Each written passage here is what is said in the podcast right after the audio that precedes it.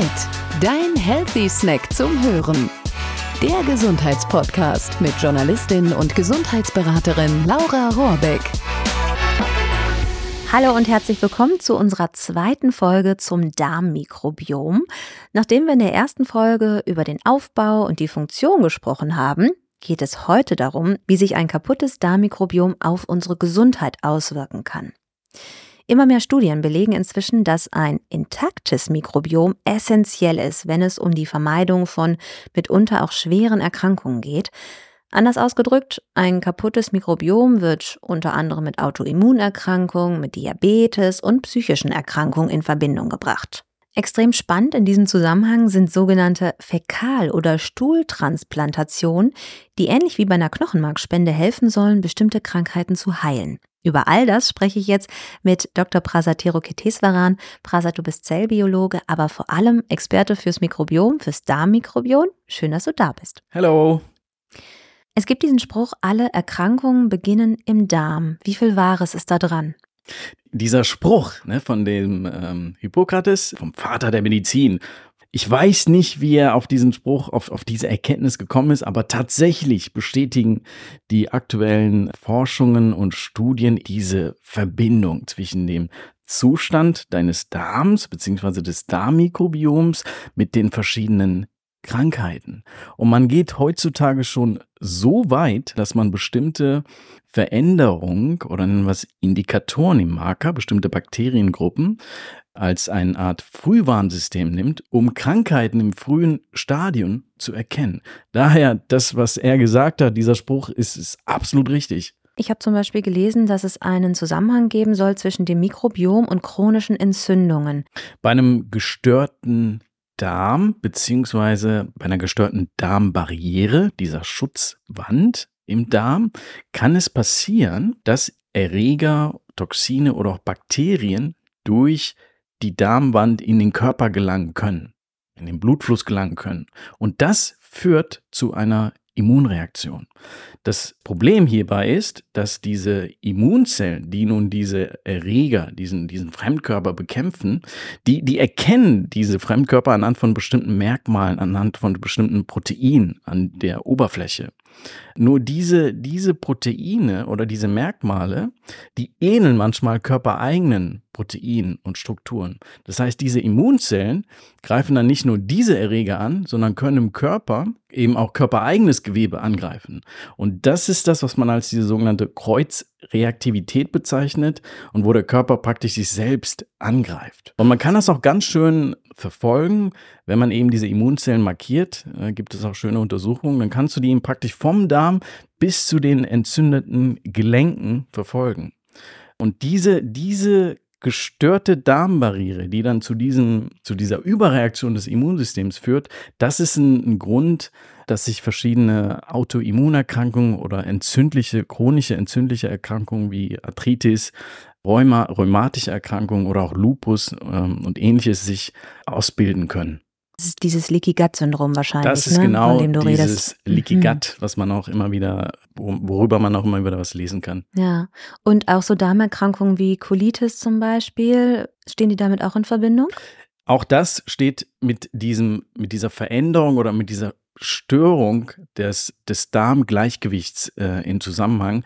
Denn die, die bakterielle Vielfalt im Darm, wenn die eben gestört ist, wenn schlechte Bugs mehr werden und die, und die guten Bugs weniger werden, dann reden wir von einem, einem Ungleichgewicht, wir reden von einer Dysbiose und diese Dysbiose kann dazu führen, dass auch die, die Darmwand geschädigt werden kann und dann sind wir wieder bei diesem Leaky Gut Syndrom und dieser Überreaktion des Immunsystems. Kann man eigentlich davon ausgehen, wenn solche Krankheiten auftreten, dass es immer etwas mit dem Mikrobiom zu tun hat? Das ist eine sehr gute Frage und das ist das auch, was, äh, was, die, was die Forscher äh, interessiert. Wie sind, die, wie sind die Zusammenhänge? Kommt, jetzt, kommt das jetzt durch die Krankheit, die Veränderung im Darm oder kommt erst die Veränderung im Darm und dann führt es zu einer Krankheit? Was man aber sagen kann, ist, dass wenn der Darm gestört ist, schwach ist, wenn beispielsweise die Darmbarriere gestört ist, dann fördert das diese Krankheiten. Andersherum kannst du aber eben auch durch einen gesunden Darm die, die Symptome dieser Krankheiten auch mildern und bekämpfen. Daher ist es immer ein Teil der Therapie, dass man auf die Ernährung achtet und eben den Darm wieder fit macht.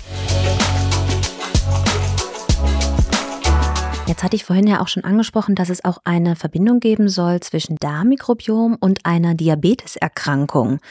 Wie kann das denn passieren?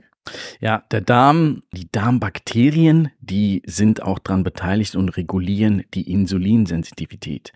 Wir können bei diesem Begriff, jetzt hattest du das Diabetes erwähnt, wir können bei dem Begriff, wir können dieses metabolische Syndrom hier direkt mit erwähnen. Ne, diese Kombination aus dem Blutdruck, Blutzucker, Übergewicht und Störung des Fettstoffwechsels.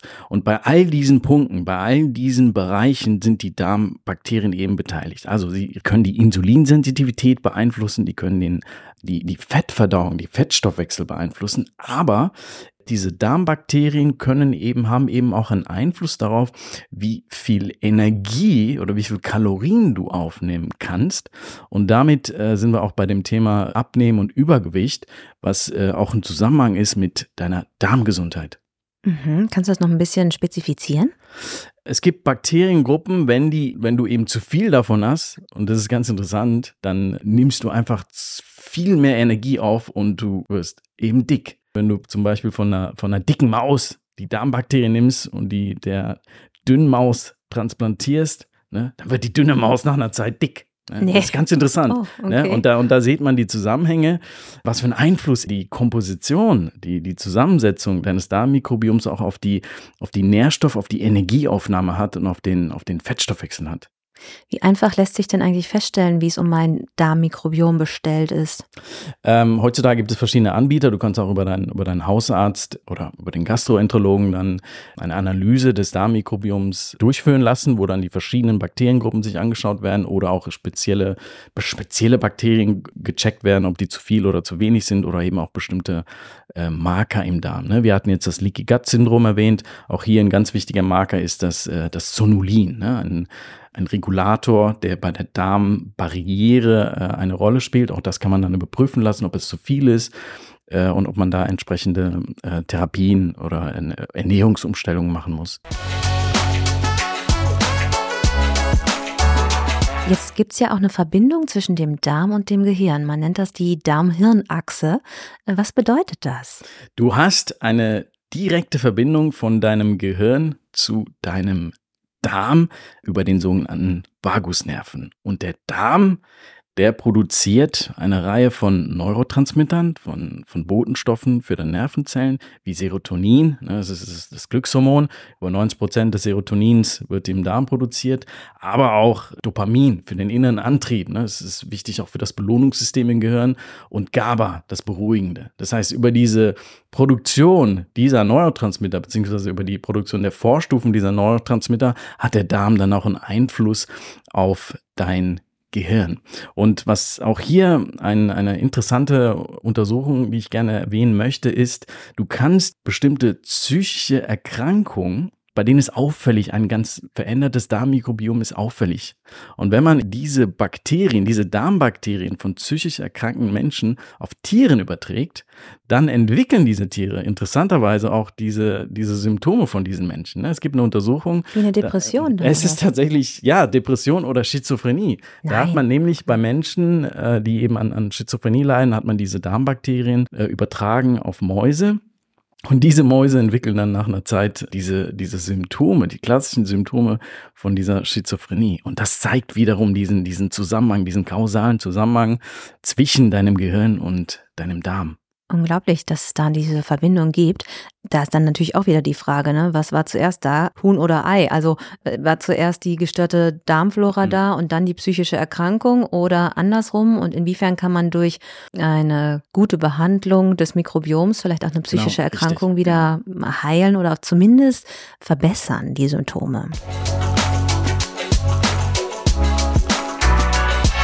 Es gibt ja mehrere Mikrobiome im Körper. Es gibt ja auch das Mikrobiom der Haut. Und die stehen alle miteinander in Verbindung oder stehen die alle für sich? Diese, diese verschiedenen Mikrobiome existieren nicht voneinander getrennt, sondern sind Teil eines vernetzten äh, Systems. Und die Kommunikation zwischen diesen Mikrobiomen ist auch ein, ein ganz spannendes Forschungsfeld, wie die kommunizieren, wie die eben sich beeinflussen können. Und das Hautmikrobiom, da sagt man tatsächlich heutzutage auch, es ist, es äh, ist, ein Spiegel des Darms, es ist eine so enge Verbindung. Und viele Patienten mit Darmerkrankungen haben aber auch Hautprobleme. Und das kann einmal sein wegen diesem Syndrom, mit diesem Leaky Gut Syndrom, wenn eben äh, Stoffe in, in, den Blutfluss gelangen können, die können dann auch in die Haut gelangen und werden dann, sammeln sich da an und führen dann zu Hautirritation. Das andere ist, die Verbindung zwischen Darm und der Haut, die direkte Verbindung erfolgt auch über das Immunsystem. Das heißt Immunreaktion, entzündliche Stoffe, die durch diese äh, Überreaktion des Immunsystems entstehen können, haben Einfluss auf, auf das Hautmikrobiom. Es gibt auch Untersuchungen, wo über eine Änderung der äh, Ernährungsweise, über die Zugabe von bestimmten Probiotika, man das Hautbild verbessern kann. Das heißt, es gibt auch hier eine, eine Kommunikation, eine Verbindung zwischen den Bakterien auf deiner Haut und eben deinen Darmbakterien. Jetzt lass uns über ein Thema sprechen. Ich glaube, da reagieren wahrscheinlich viele erstmal so, oh, wie eklig. Es geht um Fäkal- oder Stuhltransplantationen. Der neue heiße Scheiß. ja, wie funktioniert das? Das, das klingt eklig, ne? aber es ist verdammt effektiv. Das wird auch in Deutschland schon eingesetzt und auch angeboten, speziell für Clostridium difficile Infektionen. Wenn du eine Infektion hast mit diesem Bakterium, dann kriegst du schwere, schwere Durchfälle. Und wenn hier die Antibiotikatherapie nicht anschlägt, dann kann man über eine Stuhltransplantation das heilen. Die Heilungsrate ist hier über 90 Prozent. Und was wird hier gemacht? Hier wird aufbereiteter Stuhl von einem gesunden Spender in den Darm von einem Patienten übertragen. Das kann Wie man denn? machen über eine, über eine Sonde, ne, eine Endoskopie oder äh, Einläufe Okay. oder eben, Laura, Nicht über obenrum. Kapseln, Ah, äh, die oral eingenommen werden können. Äh, ist auch von einem Forscher aus England, der das entwickelt hat. Es funktioniert. Und es gibt Länder, äh, die Amerikaner äh, oder auch in, in den Niederlanden, die haben schon jetzt so Stuhlbänke. Da wird also von gesunden Menschen die Stuhlprobe gelagert, eingefroren und man untersucht jetzt auch, bei welchen verschiedenen Krankheiten man auch über eine Stuhltransplantation diese heilen kann. Krass, wie so eine Blutspende. Es Bank. ist wie eine Blutspende. Sharing is caring. USA hast du gesagt und Niederlande. Da Äh, USA, Niederlande, Australien, glaube ich auch, haben auch schon eine, eine Stuhlbank. Indien hatte ich jetzt gesehen, da machen die jetzt schon äh, Werbung und, äh, und sagen Donate Poop. Ne? Und du wirst dafür auch schon teilweise bezahlt. Nein, Und ist das, das so ist das ein Ding. Markt? Das ist das so ist- ein Markt? Das ist ja krass. Der, der entwickelt sich, und da bin ich sehr gespannt, was in, der, in, in Zukunft noch kommen wird. Ne? Vielleicht kommen bald auch schon nicht nur, ähm, ne, wir kennen alle diese Probiotika in Kapseln, aber vielleicht kommen auch schon Stuhlkapseln, die du oral einnehmen kannst. Hm. Da bin ich sehr gespannt. Boah, ich bin auch gespannt. Gibt es denn da eigentlich gar keine Risiken?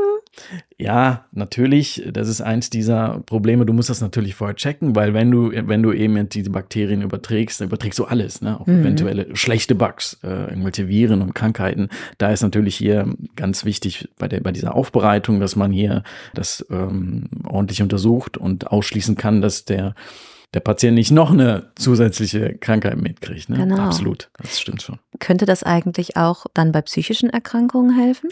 Das ist die Sache. Wie ich eben schon gesagt habe, du kannst eben eine psychische Erkrankung übertragen. Und jetzt wird es natürlich interessant. Können wir dann bei diesen Menschen über, eine, über einen Neuaufbau des Darmmikrobioms diese Symptome verbessern? Ist das möglich? Und das, das untersuchen die auch.